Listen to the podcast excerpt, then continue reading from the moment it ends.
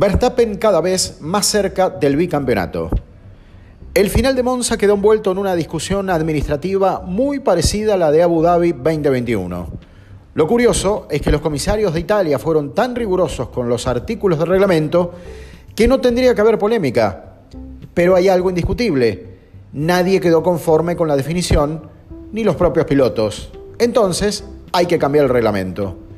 Contradicciones aparte, existe la más plena convicción, hasta entre los hombres de Ferrari, que nada hubiese cambiado el resultado. Si alguien no lo entiende, más fácil. Leclerc nunca le podría haber ganado a Verstappen. Y esta fue la principal decepción de los dueños de casa. El techo para el cabalino era el segundo puesto, tal cual ocurrió.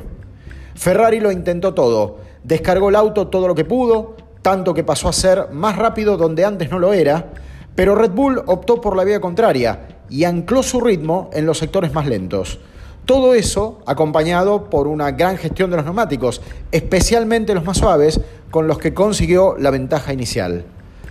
Todo se acelera, como el Red Bull del campeón reinante, tanto que si gana en Singapur y Charles Leclerc queda debajo del noveno lugar, Max podrá gritar campeón por segunda vez. Parece improbable, pero las paredes del Marina Bay tienen vida propia y cualquier cosa puede suceder.